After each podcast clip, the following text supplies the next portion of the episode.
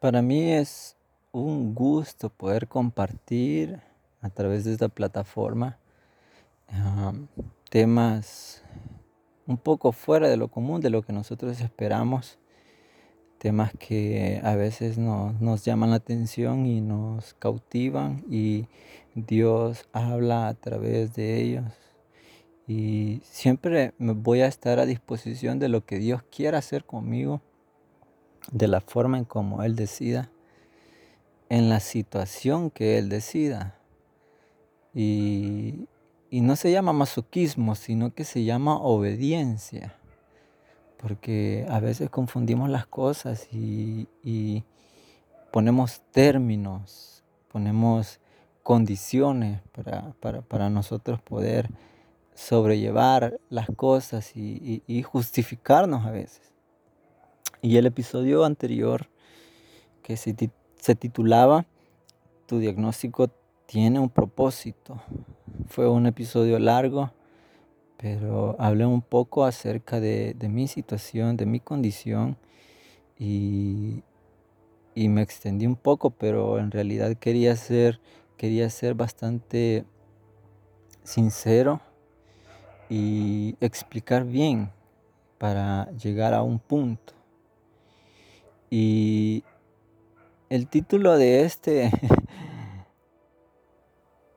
pues no es tan gracioso, sino que pues yo sentí en mi corazón darle continuidad. Y claro, tu diagnóstico tiene un propósito y esta es la segunda parte, solamente que es un poco más corta. Ah, cuando me refiero a diagnóstico, no solamente lo limito a un diagnóstico médico, sino puede ser también tu situación tiene un propósito, pero bueno, ah, sentí en mi corazón ah, titularle así tu diagnóstico, porque el diagnóstico de, de tu trabajo, el diagnóstico de tu familia, el diagnóstico de tu entorno, de tu salud mental, física, emocional, puede ser una cosa. Entonces por eso decidí de esta forma titularlo, porque abarca muchas áreas. Y cuando recién se, se, nos diagnostica algo, o recién se nos notifica algo, por ejemplo, pongo este ejemplo muy, muy, muy básico y gracias a Dios casi no se da en nuestro país, pero lastimosamente he escuchado casos y familias que han perdido sus casas ah, por meterse en préstamos con bancos y poner sus casas como, como, como requisito, por decirlo así, como algo que testifique que esta persona va a cumplir con, con su deuda. Y pasan ciertas cosas y al final no sale el plan como uno tiene planeado, valga la redundancia. Y el diagnóstico es que el banco se, se va a quedar con la casa y la familia se queda sin hogar y tiene que buscar otro lugar. Ese es el diagnóstico. Pero ¿cómo podemos encontrar algo positivo en medio de esto? Y no quiero generar falsas esperanzas, ni nunca, en ningún momento mi intención es inyectar positivismo y, hacer lo que otros hacen, de, nada más dar palabras de, ánimo y, palabras de motivación, sino mi intención es que pongamos los pies sobre la tierra y nos demos cuenta que somos seres humanos, que cometemos errores, que cuando llegan noticias, nosotros actuamos como seres humanos. No porque somos hijos de Dios quiere decir que todo va a ir perfecto, que nos dicen algo y nosotros estamos bien. Y claro que no, vamos a reaccionar como un ser humano. Vamos a entristecernos, vamos a enojarnos, vamos a frustrarnos, vamos a deprimirnos.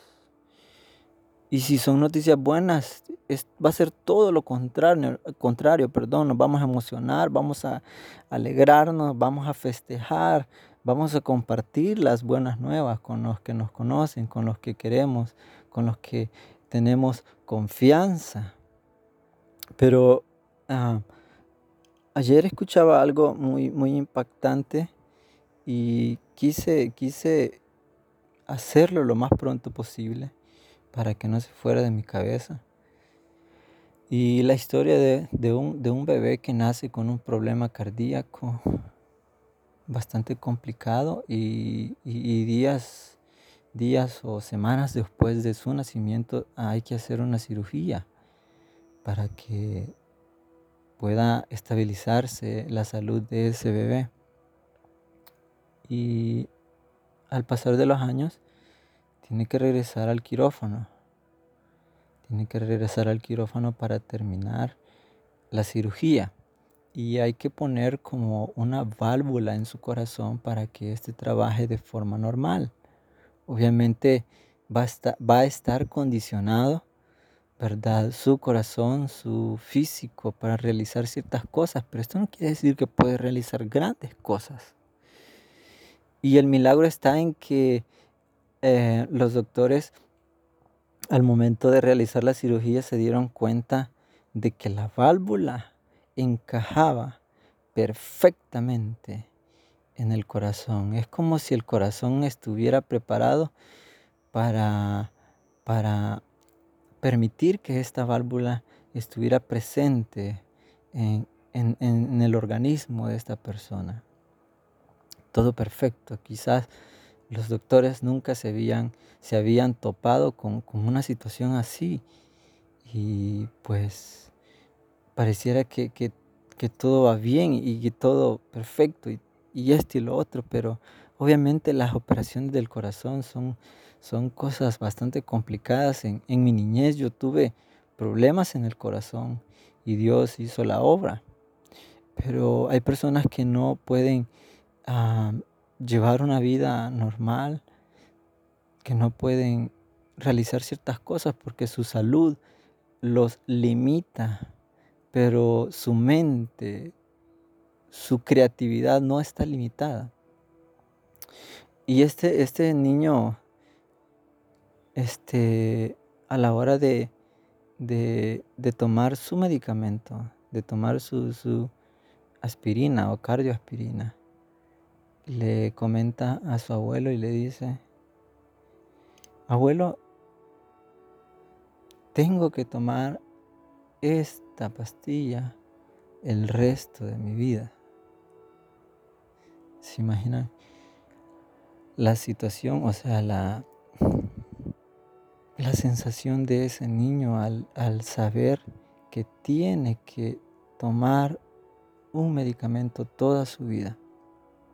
Y el abuelo le responde de parte de Dios y le dice, esa pastilla te va a recordar cada día que tú vives de milagro.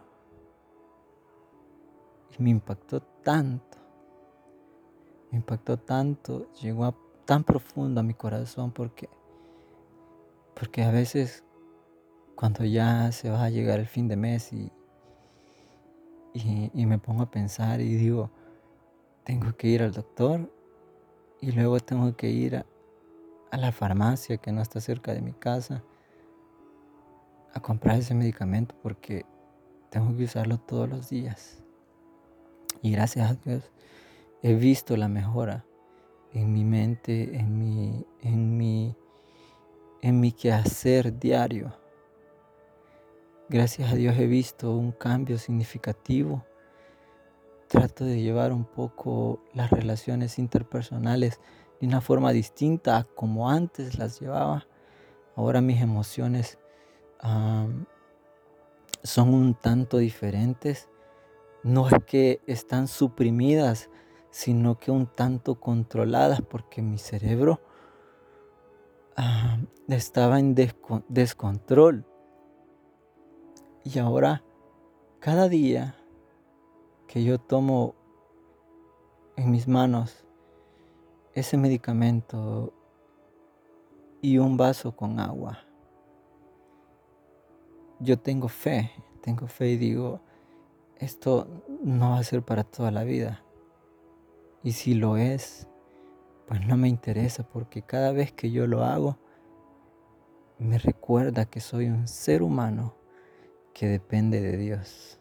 Un ser humano que tiene sus defectos, pero no sus limitantes.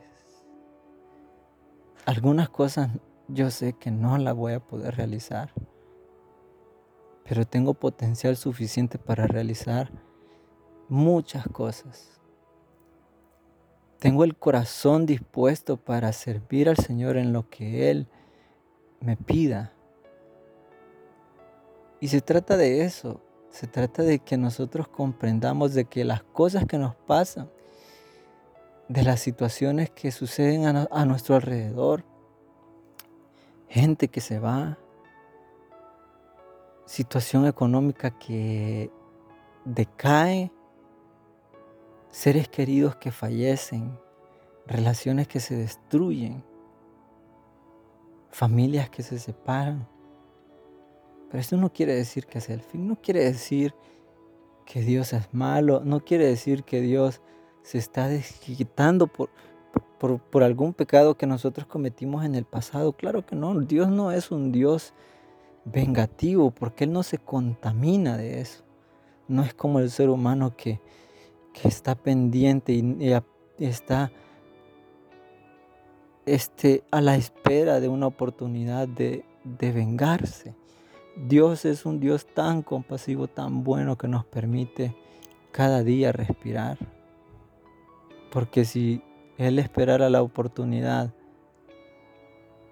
para darnos lo que a nosotros nos corresponde, que es un juicio, que es la muerte, por nuestras transgresiones, por nuestros pecados. Mientras nosotros dormimos dejáramos de respirar. En el día, mientras camináramos, algo nos pasara. De repente una enfermedad nos postrara en cama y nos quedaran días o meses o semanas, incluso horas de vida. Dios es, tan bueno que nos permite seguir adelante para que nosotros entendamos cuál es el propósito de Él. Y que nuestro corazón siempre esté dispuesto, que esté atento a su voz para poder servirle, para que nosotros podamos entregarle nuestra vida a Él, porque se la debemos a Él, por los, por los milagros que Él ha hecho en nuestra vida, por las cosas que Él nos, nos ha regalado, nos permite tener a nuestra familia, nos permite tener a nuestros amigos cerca, nos permite tantas cosas. Y a veces solo celebramos lo bueno y damos gracias y somos tan agradecidos en lo bueno, pero en las crisis, en los momentos difíciles, no, no, no nos disponemos a darle gracias a Dios. Aunque la situación sea difícil, pero no no nos doblegamos a dar gracias a Dios. En lo personal, han sido tantas las cosas que me han pasado en estos años atrás, difíciles, cosas buenas. Dios ha puesto personas clave en mi vida para poder crecer, para poder entrar en confianza, para poder proyectarme hacia un futuro lleno de la gracia de Dios, un futuro lleno de propósito, un futuro sirviéndole a Dios. Y esas cosas a veces como que estamos entre Dios es bueno conmigo, gloria a Dios, Dios me mete en una situación difícil, no tan gloria a Dios porque no... Bueno, la palabra es clara y dice que los que de verdad aman a Dios, todas las cosas nos ayudan a bien. Y mi deseo es que puedas entender que en los momentos más difíciles Dios está obrando. Y que puedas decir, yo, yo vivo de milagro, yo estoy vivo porque soy un milagro. Con el simple hecho de, de venir de las tinieblas a la luz, ese es el milagro que Dios hace, el milagro de la conversión. Y, hay gente que, que, que, que, no reconoce eso, que Dios cambia. Nosotros, yo hace años intenté cambiar por cuenta propia y fracasé.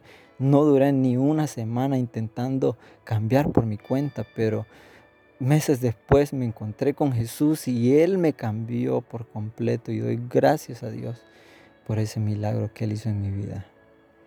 Así que en los momentos más difíciles de tu vida, gracias a Dios. Solamente eso. Porque Él ha sido bueno contigo. Él ha sido bueno con tu familia. Y tiene cosas buenas preparadas para ti.